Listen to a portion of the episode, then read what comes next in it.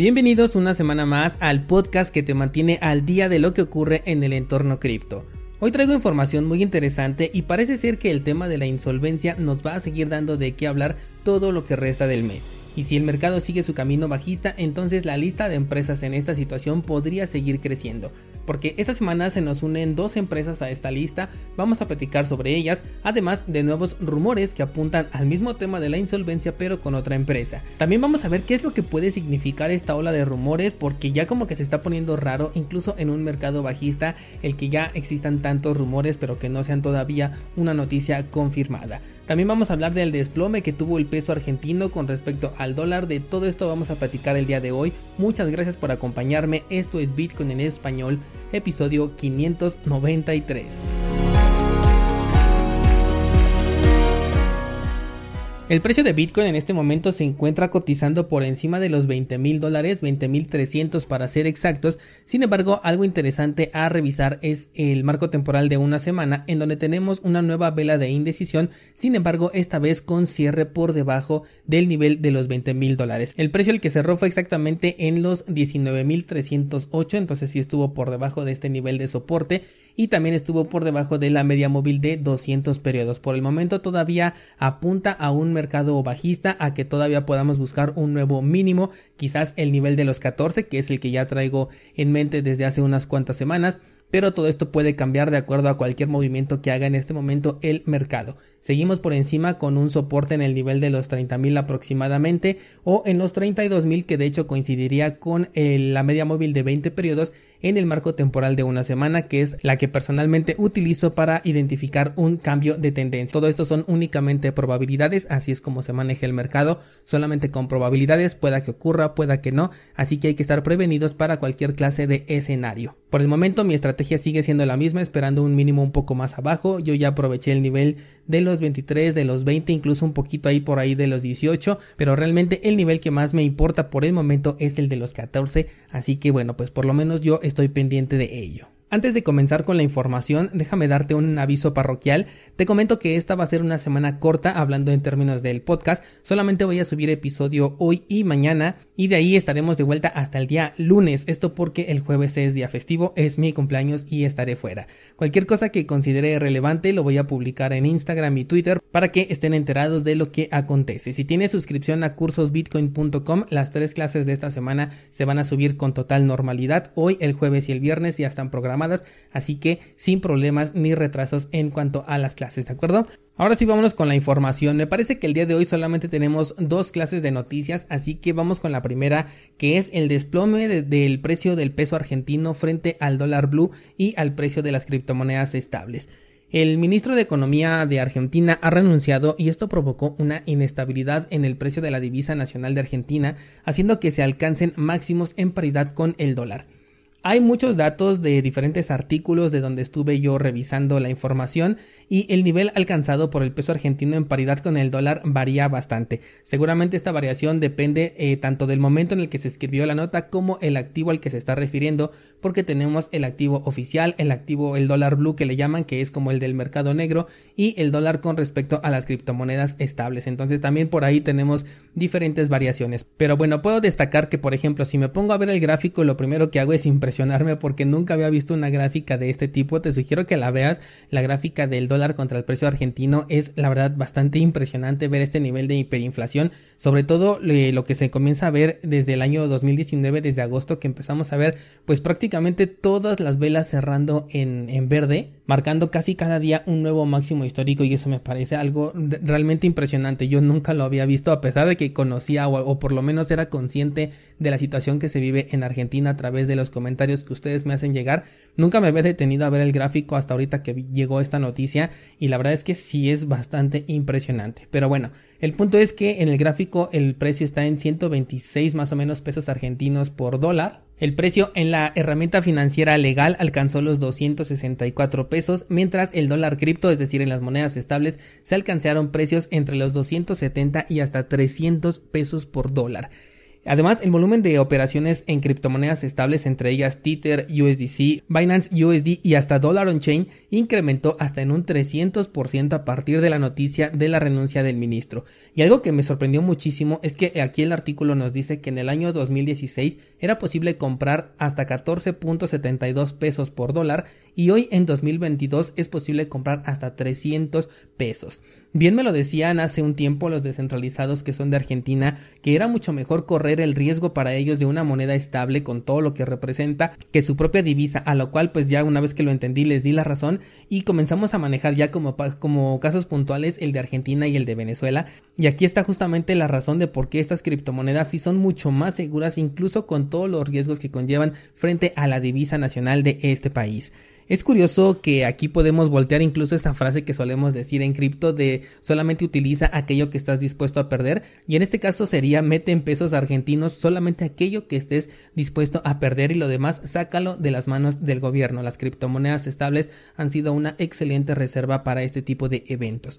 Y esto no es todo, además los servicios bancarios comenzaron a, entre comillas, fallar en estos momentos de incertidumbre. Algo que, bueno, yo creo que en este país ya no pasa como una falla de sistema, yo creo que ya los, eh, los habitantes ya no se lo creen, ya lo saben de sobra. Y aquí una de las más grandes ventajas que tiene Bitcoin y es que te permite pues tener la custodia de tu propio dinero y no te lo pueden quitar, al menos no de manera arbitraria. No incluyo aquí a las monedas estables porque estas sí que pueden ser adjudicadas o por lo menos pueden ser bloqueadas por una orden de un gobierno, pero bueno, estamos hablando de un caso en donde los ciudadanos se ven en la necesidad de aceptar este riesgo por encima del que les supone su propio gobierno. Un caso, la verdad, bastante lamentable. A raíz de esta noticia también he visto comentarios en redes sociales de que se utilicen ciertos servicios centralizados para poder mover su dinero. Solo como precaución considera que estos servicios también están obligados a cumplir con lo que se les solicite. Esto puede ser, por ejemplo, la prohibición de la compra de criptomonedas, la prohibición de la compra de dólares o incluso el uso de su propio dinero. Incluso aquellas plataformas cripto que sean centralizadas y operen dentro de este país se pueden ver obligadas a las acciones que se les soliciten. Acciones que quizás la empresa no tenga la intención de llevar a cabo, pero pues se van a ver obligadas a ellos. Con este tipo de empresas me refiero, por ejemplo, a Bitso, a Lemon, entre algunas otras que seguramente tú que estás en Argentina conoces mucho mejor que yo. Lo digo solamente para que tomes tus precauciones si es que tienes exposición a este tipo de evento y espero que conocer el funcionamiento de las criptomonedas te sea de mucha ayuda para este evento que yo pienso que apenas está comenzando. Vámonos ahora con el otro tipo de noticia que es el tema de la insolvencia y es que vamos a hablar de confirmaciones, rumores y eventos relacionados.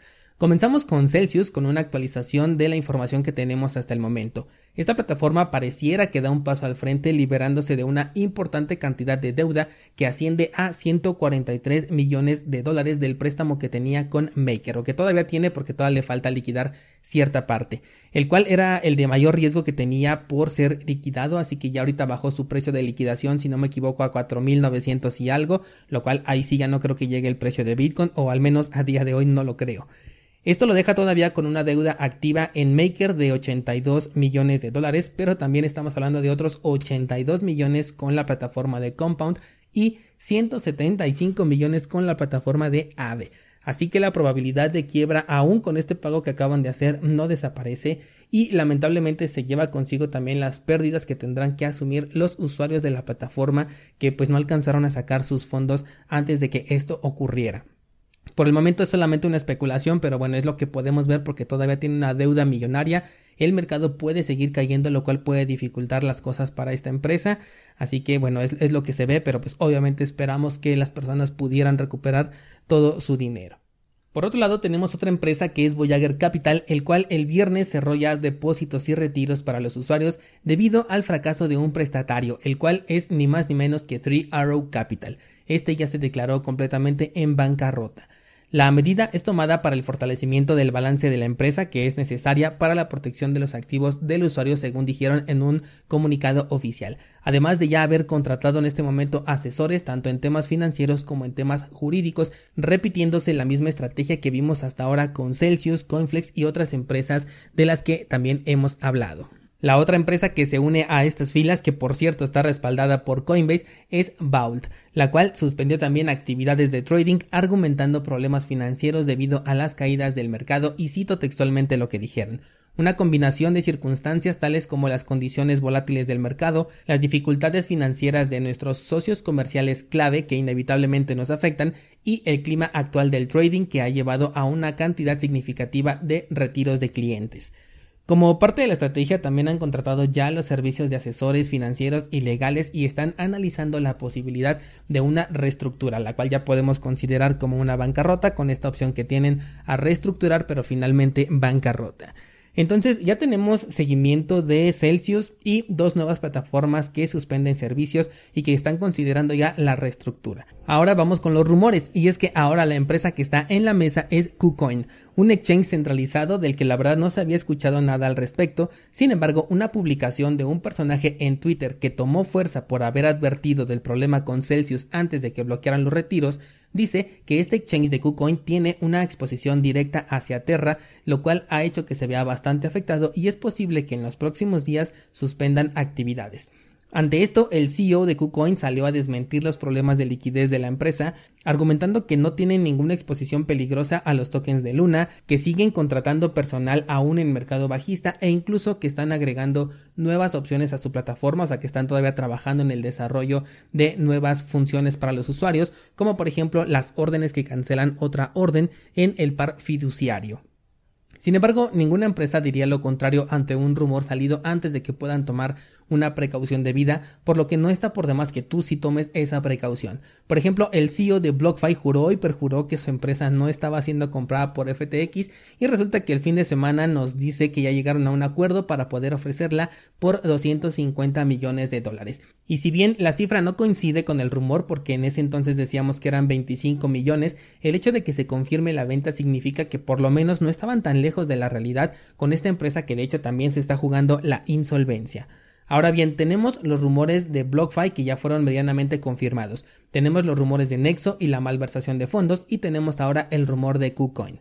Si estas noticias no son otra cosa más allá que rumores, aún así nos dicen algo importante. Ah, también tenemos el rumor de Twitter y los ataques realizados, que estos sí son, eh, sí están confirmados. Pero bueno, te decía que entonces, eh, a pesar de que estos lleguen a ser realmente rumores y nunca se confirmen, nos hablan de que tienen una intención por detrás, una intención que no puede ser otra cosa que desestabilizar el mercado y provocar una caída en los precios. Lo digo porque la respuesta a la confirmación de cualquiera de estos rumores en ninguna instancia representaría una respuesta positiva para el sector en temas de precio. Es por ello que me atrevo a especular que se está buscando un escenario de miedo en el mercado cripto, escenario que de hecho ya hemos venido hablando en las últimas semanas. Hago mención de esto solamente para que estés prevenido, por un lado, de no tener una exposición que no te puedas permitir holdear durante algunos meses, por si acaso, y también para que prepares municiones si es que lo que quieres es convertirte en un francotirador al momento de estar cazando nuevas oportunidades. Entonces, en un mercado bajista hemos visto cómo las empresas que dan rendimientos están en peligro de insolvencia, por lo que su popularidad está bajando mucho en este momento y hay menos usuarios que quieren dejar allí sus criptomonedas. Por otro lado, los exchanges centralizados están en niveles mínimos de posición cripto, sobre todo con Bitcoin. Algo que incluso la empresa de Bold de la que te acabo de hablar confirma, diciendo que tan solo eh, a partir del 12 de junio han salido casi 200 millones de dólares de su plataforma y eso nada más del 12 de junio hasta principios de julio. Esto significa que es un buen momento para aprovechar la oportunidad que nos dan las criptomonedas de no depender de un tercero y mantener la custodia de las mismas, porque incluso exchanges que algunas personas puedan considerar como seguros pueden llegar a colapsar, pues son instituciones de confianza, es decir, se requiere que les deposites una confianza ciega de saber que tienen el dinero que tú les depositaste, pero no puedes saber si lo están arriesgando en una plataforma que en cualquier momento se puede declarar insolvente, si están en un proyecto que pueda bloquear tus criptomonedas, por ejemplo, con con Ethereum, con el caso que vimos apenas de Lido, o también si tienen exposición directa a un token desplomado como por ejemplo Terra y ahora están pagando las consecuencias. Creo que en este momento es mejor estar enterados de las noticias alrededor del sector que formar parte de las noticias. Mi sugerencia, si es que quieres tener exposición al sector cripto, es que aproveches las opciones que te permiten conservar por un lado la custodia de tus criptomonedas, mientras al mismo tiempo obtienes una ganancia. Por ejemplo, Cardano con su staking, sabes que tenemos nuestro pool 7PL y aquí delegas únicamente la participación, pero la custodia de los tokens está en todo momento en tus manos y recibes una recompensa cada vez que el pool firma un nuevo bloque Tienes el enlace en las notas de este programa por si quieres participar con nosotros. Eso sería todo por el día de hoy. Muchas gracias por acompañarme y hasta mañana.